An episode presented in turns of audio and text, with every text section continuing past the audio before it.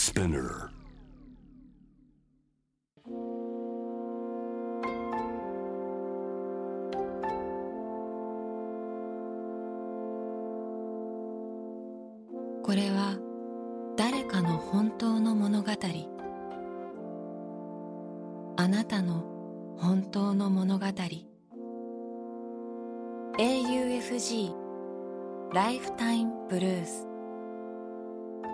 This program is brought to you by au フィナンシャルグループ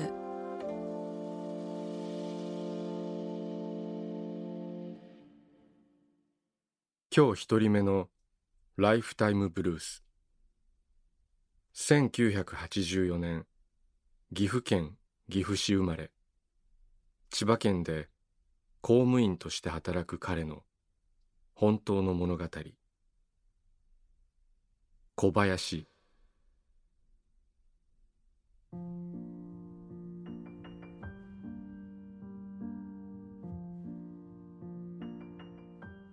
何年も会えていないのだが私には大切な友人小林がいる。小林とは中学時代ギターやスケボーをした仲であり中高と同じ陸上部で過ごした。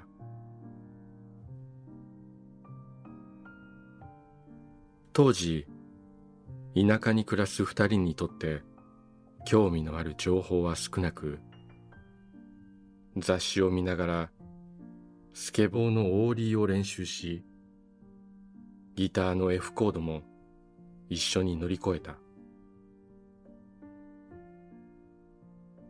高校時代は共に陸上に励んだ。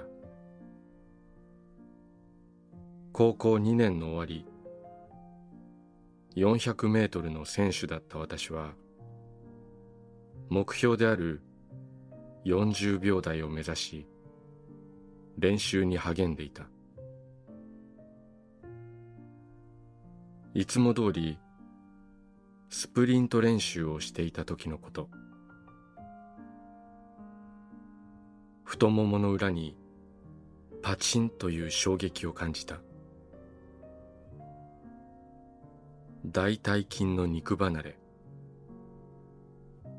全治数ヶ月という大きな怪我だった。その少し前直近の秋の県大会の決勝。リレーのアンカーだった私は最後に力尽き東海大会の切符をつかみ損ねていた。その悔しさをバネにすべての意識を陸上に捧げていた矢先の怪我だった。絶望感に苛まれながら残された時間を無駄にしないよう筋力トレーニングに励んだ。陸上部には先代から伝わる迷信があった。それは肉離れにはレバーが効く。ある日昼食の時間に隣のクラスの小林がやってきて「おい持ってきたぞ」と私に弁当箱を差し出したなんだ？と思いながら蓋を開けてみるとそこには弁当箱いっぱいのレバー笑ってしまいそうになりながらも私の気持ちすべてを分かっている小林のその心意気に泣きそうになった。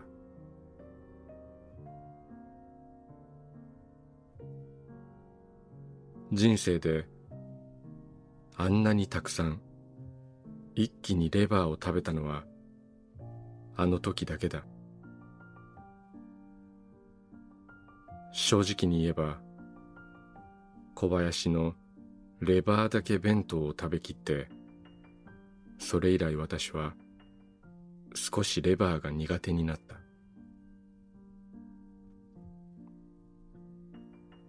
そして高校3年春の大会。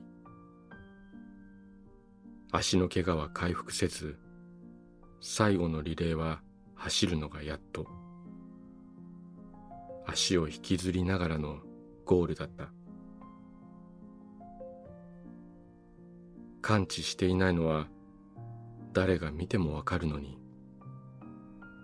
私にアンカーを任せてくれた友人コーチ。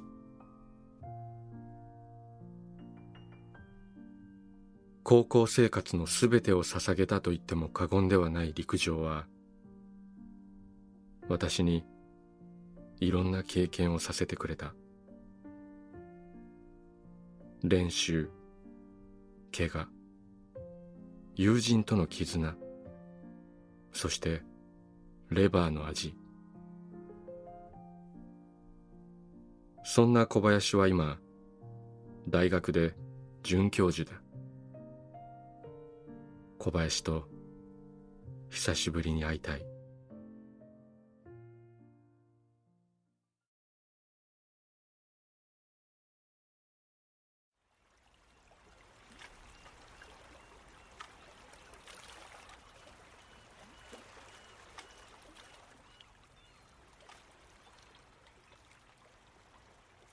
息をするようにあなたの話を聞く。AUFG ライフタイムブルース今日二人目のライフタイムブルース1970年神奈川県鎌倉市生まれ。藤沢に暮らし会社に勤める彼の本当の物語。チャレンジャー。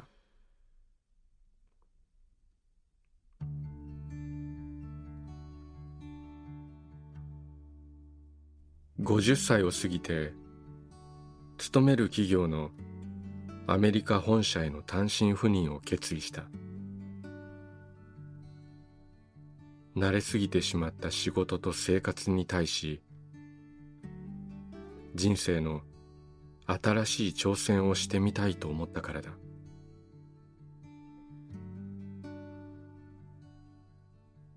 ある晩オンラインで仕事をしている私の部屋へ高校3年生の長女が帰宅後の制服のまま入ってきてこう聞いた。お父さん仕事楽しい？近頃娘が本気で進路に悩んでいることを妻から聞いて知っていた。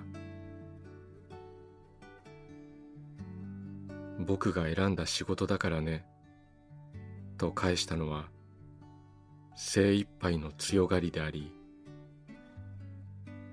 辛いこともたくさんあるよ。と付け加えたのは甘えの証だ。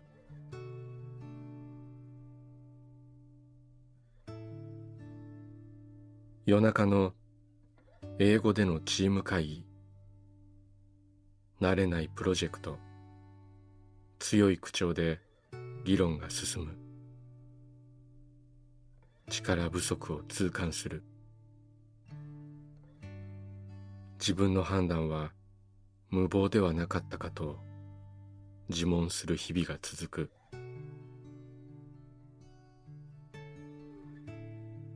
お父さんもさ高校生の頃にやりたいことなんかわからなかったよ。まあ今決める進路が人生を決定するわけでもないさ。床に寝そべっていた娘に私はそう言った。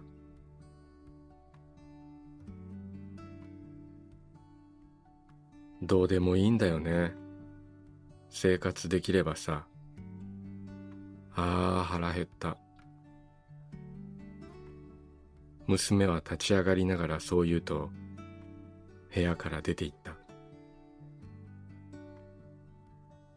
昔は可愛いと評判だった小さな娘も今ではすっかり大人っぽくなりまるで世の中は自分を中心に回っているかのような言動をする。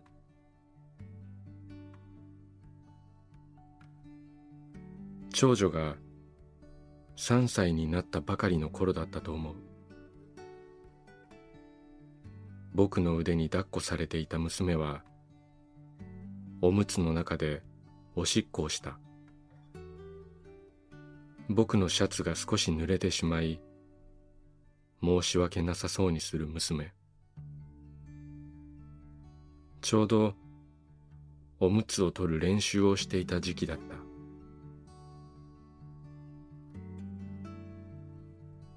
た。だってトートの抱っこ大好きなんだもん。涙を流しながら言った娘の言葉が今でも僕の胸をつく。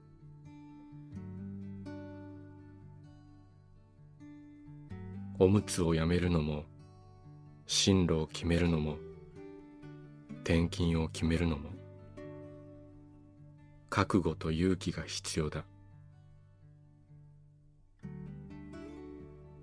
お父さんはお前が大好きだよ。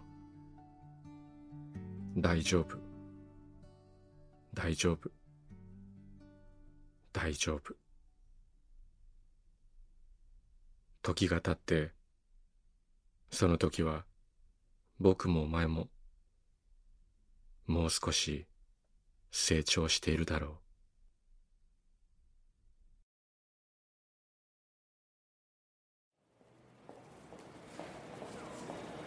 あなたの物語に耳を澄ます。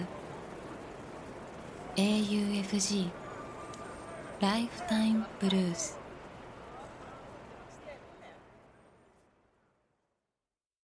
今日三人目のライフタイムブルース。1978年東京生まれ。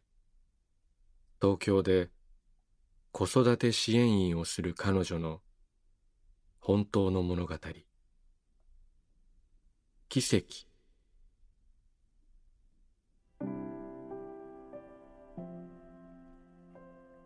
19歳の時に手術をした。重複子宮という生まれつき子宮が2つある疾患だ。私の場合一つの子宮にもう一つの子宮がコブのようにくっついているという形だった。子供を産める確率は高くはない。ドクターからはそう告げられた。それでも主治医はコブ状の子宮を除去するのではなく形成手術で丁寧に二つで一つの子宮にしてくれた。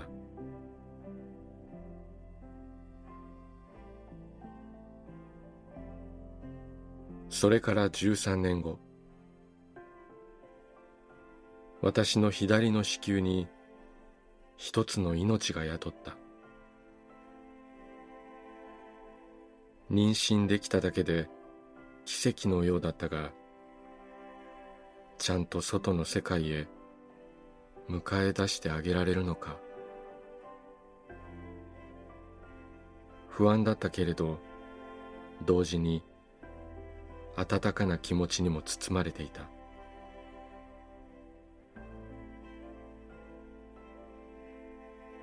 予定日より早く陣痛が来て無事息子が誕生した。その翌年今度は手術した右の子宮に娘を宿った。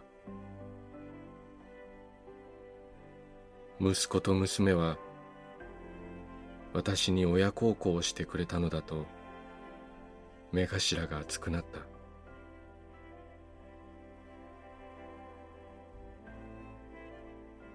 息子は左利き。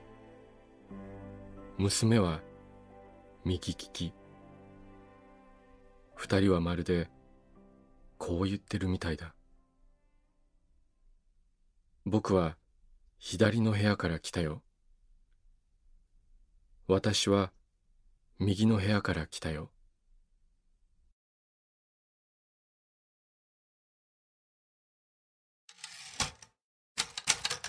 AUFG ライフタイムブルース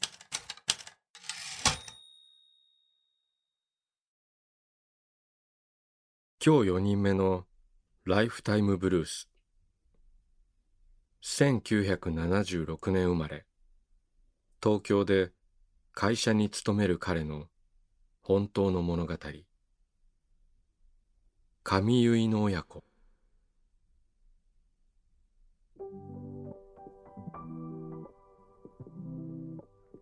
初夏のある晴れた日息子を連れて近所を散歩していると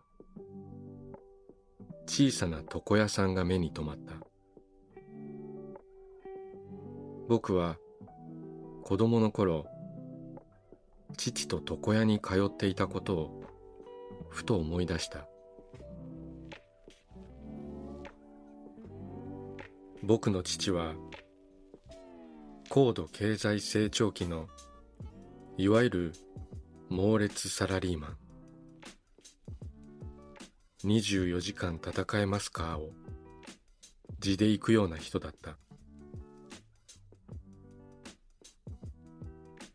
週末も仕事かゴルフで大体不在だったが珍しく家で過ごすとき決まって駅前の床屋に連れて行ってくれた。床屋への道のり。歩きながら父と話すのが好きだった。学校のこと。友達のこと。夢中だったサッカーのことなど。聞き上手な父に乗せられいろいろと話した。父は嬉しそうにゲラゲラと笑って聞いていた。よく笑う父だった。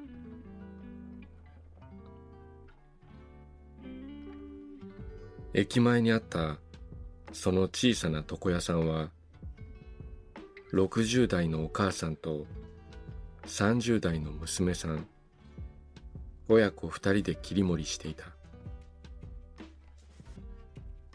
娘さんはエキゾチックな雰囲気の女性だった。大きな口に真っ赤な口紅。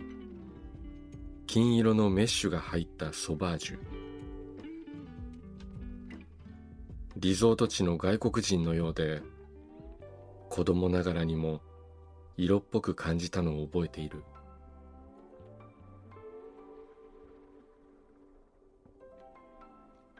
先客がいたのでいつものように待合の椅子に父と並んで座り古びた漫画本を読んでいる時にふと気がついた。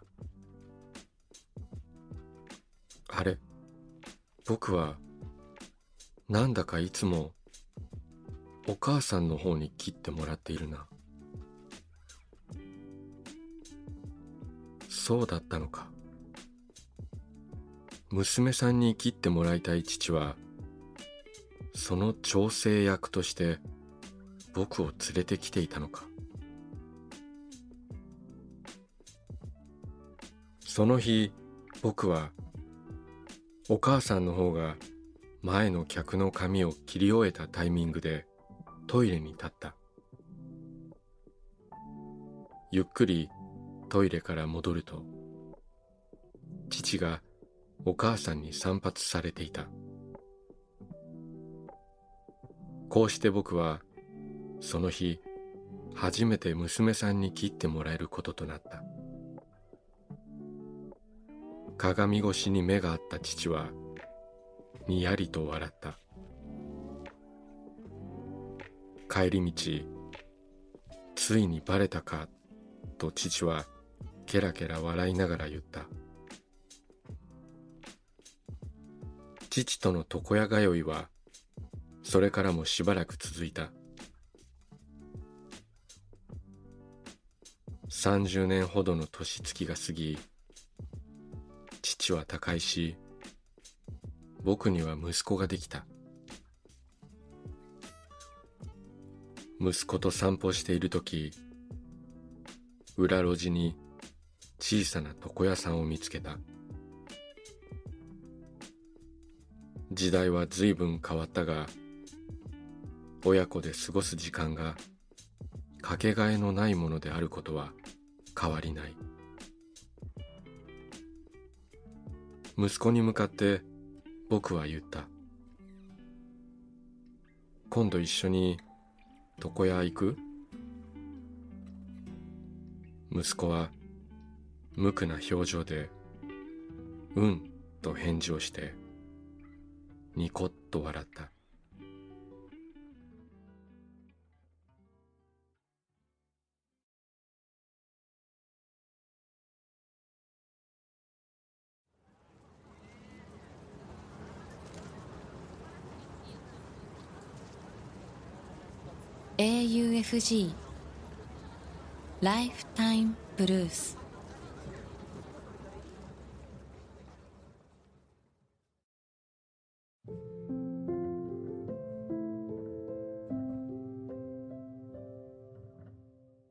小田切城のナビゲートでお送りしてきました「ライフタイムブルース」いかがだったでしょうか？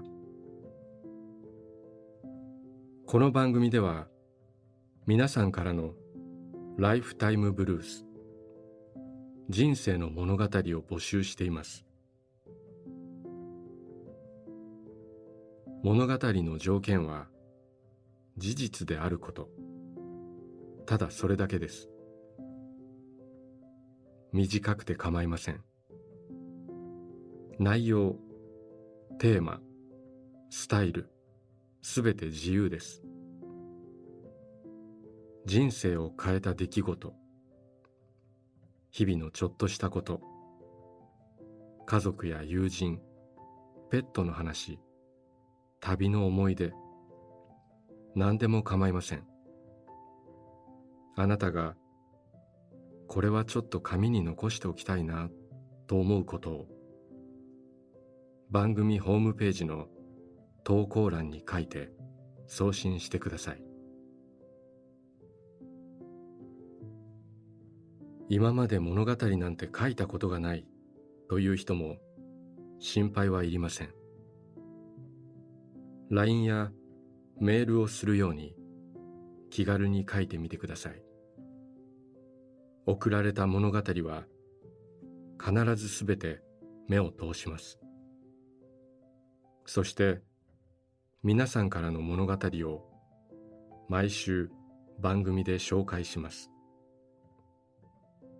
応募方法詳細は番組ホームページを見てください。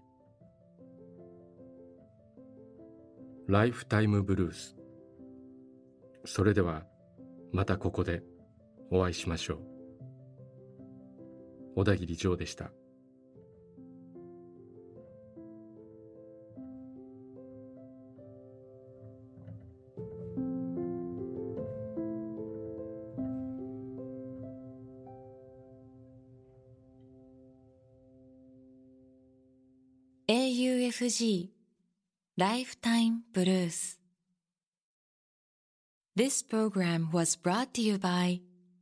au フィナンシャルグループ